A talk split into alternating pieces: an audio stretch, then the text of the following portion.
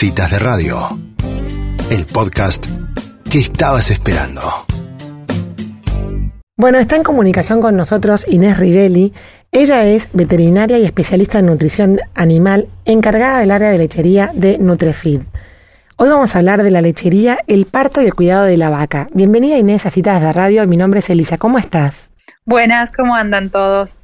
Muy bien. Bueno Inés, qué gusto escucharte y contanos un poquito para la gente, tanto que no sabe tanto de tambo como para la gente que sí está eh, especializada en tambo, digamos, ¿cuál, ¿por qué es importante cuidar el tema del parto y el cuidado de la vaca después de eso? Porque es en el fondo cuando empieza la producción, ¿verdad?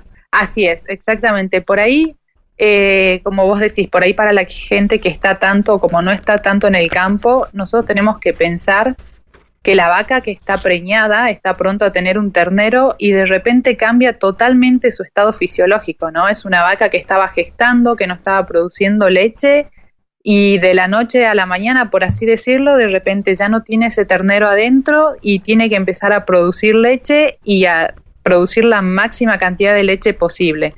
Si nosotros si lo pensamos, eh, esa vaca se estresa, esa vaca tiene muchos desafíos en ese momento y lo que nosotros queremos hacer es, si bien los problemas los vemos generalmente postparto, queremos empezar a reducir la incidencia de esos problemas preparto.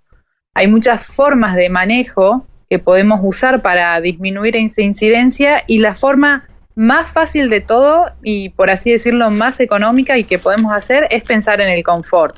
Nosotros pensemos si queremos en una embarazada, en una mujer. Uno está con la panza que no puede caminar, que no se puede mover, que no puede comer mucho y quiere estar cómoda. La vaca le pasa exactamente lo mismo.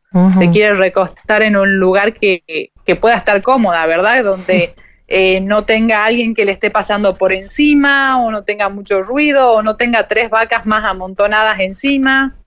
exactamente igual que con nosotros. Qué bárbaro, es verdad, ¿no? La, metáfora es muy válida porque cuando vos describís eso pensás en una vaca y decís, claro, tiene que tener lugar, pobre vaca, para, para echarse o, tiene que tener una, alimentación adecuada, ¿no? Agua.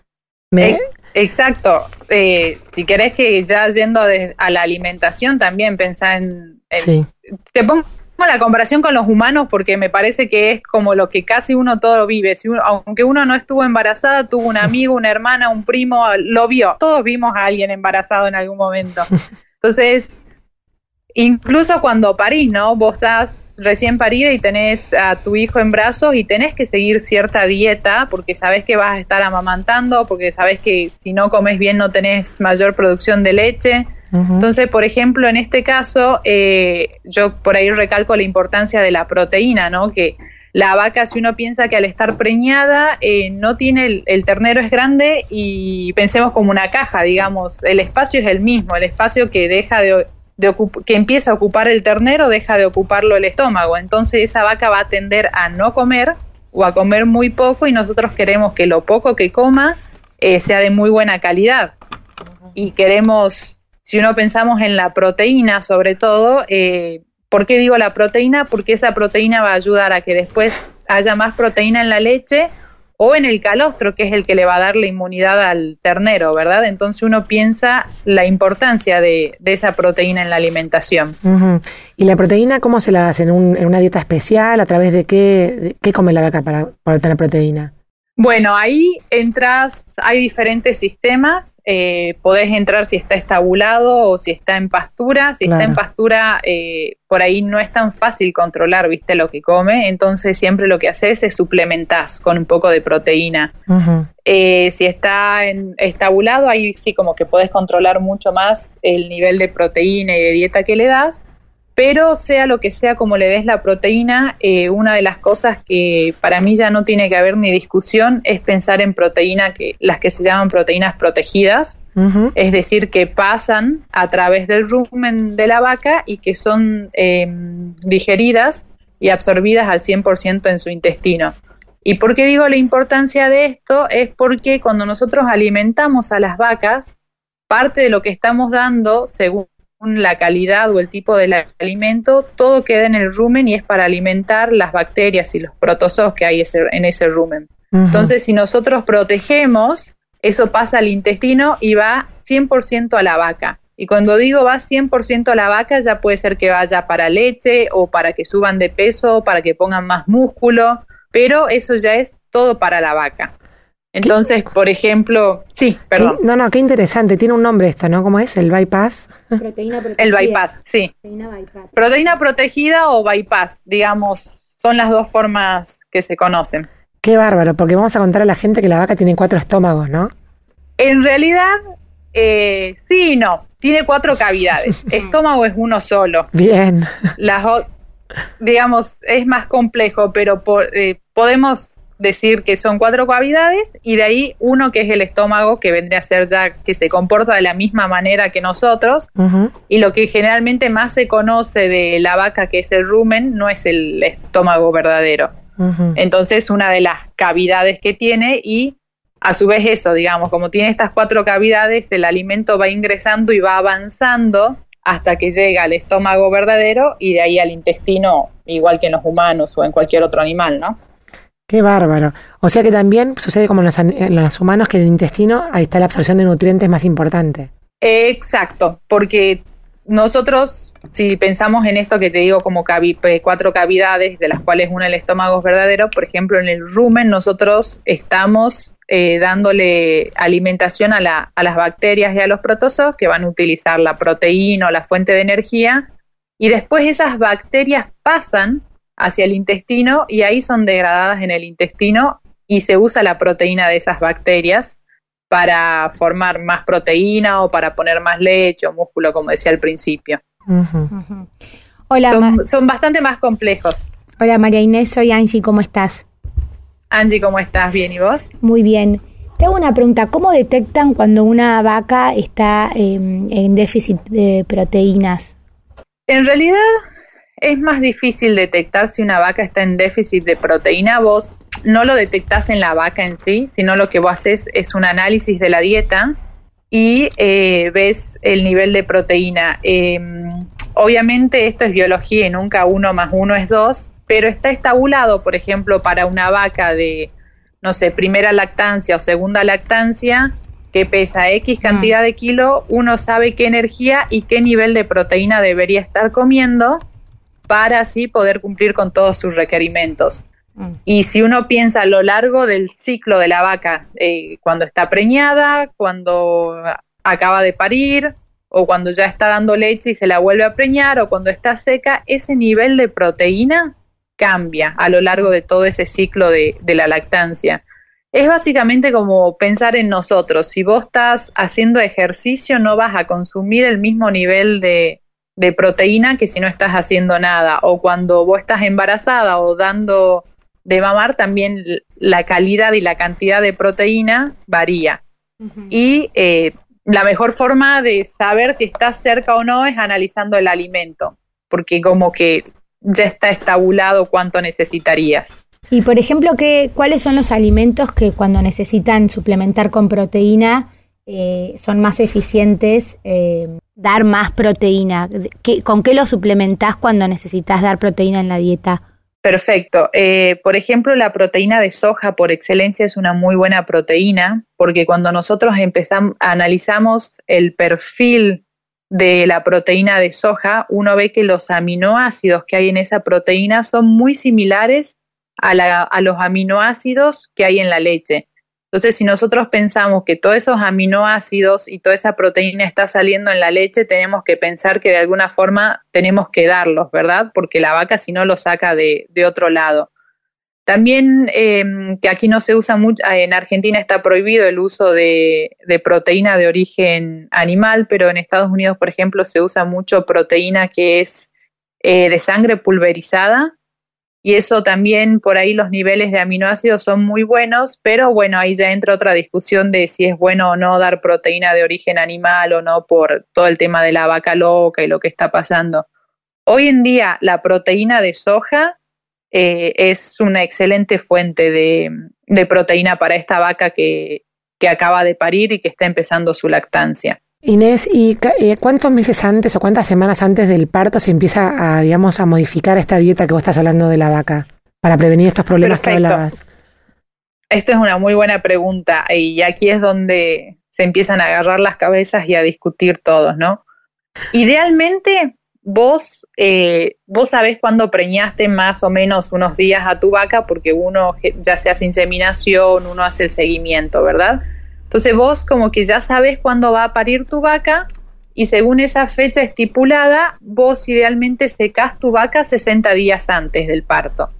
¿Y por qué secás 60 días y no 70 o 100 o 20? Porque la idea es que estos 60 días te dan el tiempo suficiente para que involucione esa glándula mamaria y para que a su vez vuelva a evolucionar y vuelva a ser una glándula mamaria que te permita producir la leche al máximo. A su vez, estos 60 días te dan el tiempo necesario como para ponerla en una condición corporal a la vaca para que cuando vaya a parir no tenga problemas. Y cuando digo condición corporal es, vos no la querés ni muy gorda ni la querés muy flaca, porque todos los extremos son malos, ¿no? Si la vaca está muy gorda va a tener problemas de que va a movilizar mucha grasa y si está muy flaca, esa vaca cuando pare nunca llega a comer lo que necesita, entonces le va a costar muchísimo recuperarse. Y ahí empieza uno con los 60 días y lo que se conoce como el periodo de transición, que es el periodo más crítico, son 21 días preparto y 21 días postparto. Entonces, en esos 60 te permiten llegar a esos menos 21 mucho más acomodado en condición corporal y en dieta y permiten también que a partir de los 21 días preparto uno pueda vigilar más a la vaca, pueda tener un ambiente mucho más cómodo, pueda darle una dieta, eh, insisto como he dicho al principio, que tenga todos los requerimientos que la vaca de por sí no va a tender a comerlo porque, claro, el ternero le está ocupando casi todo el espacio y el estómago es mínimo. Claro. Entonces, además, si pensamos que tenemos muchos animales, si los podemos dividir 60, eh, menos 60 y después moverlos a los menos 21, nos permite tener mucho menos animales en ese momento de menos 21 y un control mucho más estricto, ¿verdad? Y insisto, la comodidad de la vaca de que pueda acceder a la comida sin estar peleándose con otras vacas, porque también eso es algo muy común, ¿no? Nosotros, una mujer que está embarazada hace muchas comidas al día de última o se va ajustando. La vaca si no puede hacerlo y tiene una vaca al lado que la domina y le ocupa el lugar de comedero y esa vaca por ahí ese día no comió o comió muy poco. Claro. Es, es, impresionante el comportamiento animal también en estas circunstancias. Sí, sí, sí, totalmente. Y, y esto del comportamiento animal también de, de, acostumbrarse a estar en grupos y todo viene, viene mucho más atrás desde que son terneras y aprenden, ¿no? De, de nos guste o no, las vacas son animales que viven en manada también, entonces como que tienen que aprender a estar, siempre va a haber una vaca que domine un poco más que otra y tienen que aprender sobre todo la que no es dominante, cómo va a lidiar en un grupo mm. para llegar a tener el alimento y el confort que necesita. Claro. Eh, Inés, ¿existe el, el, exceso de proteína en una dieta como algo negativo? Existe. Existe el exceso de proteína. Es muy raro que o sea, pasa, pero no a un nivel muy grande porque la proteína es muy cara. Entonces, alimentar proteína y sobre todo proteína de alta calidad es caro entonces es difícil que por ahí uno se pase mucho. Mm. Cuando uno formula la dieta, eh, obviamente en papeles o en un, software es muy lindo, se ve todo prolijo, pero obviamente lo que uno formula y después lo que uno mezcla no necesariamente tampoco es lo mismo que la vaca come. ¿Y por qué digo eso? Porque cuando uno formula, por ahí tenía el análisis de hace dos semanas de lo que estaba dando y al día de hoy me cambió un poquitito el porcentaje de proteína y después cuando se mezcla la dieta pasa que justo ese día la persona que estaba mezclando estaba apurada o había tenido un problema, entonces dijo, bueno, más o menos estoy cerca, mezclo esto.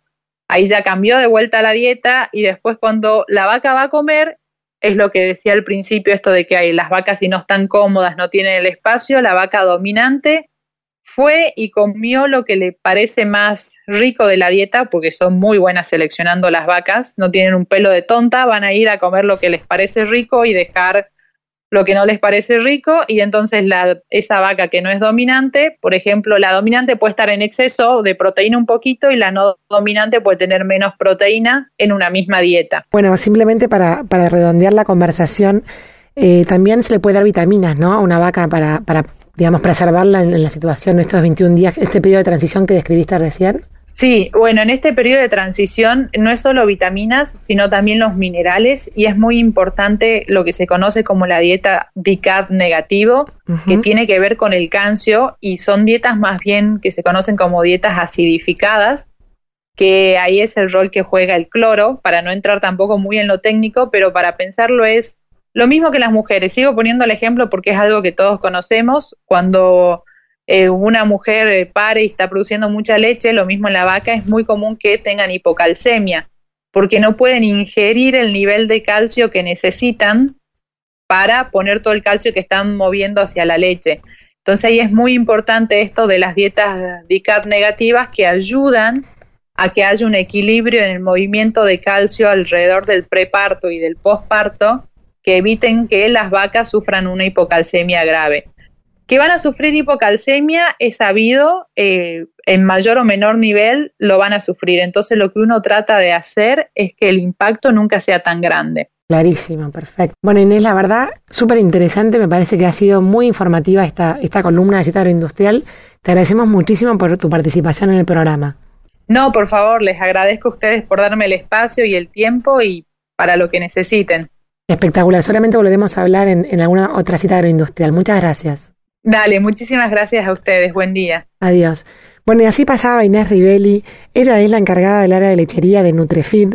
Es veterinaria y especialista en nutrición animal, hablando sobre la, sobre la parte de lechería del parto y cuidado de la vaca.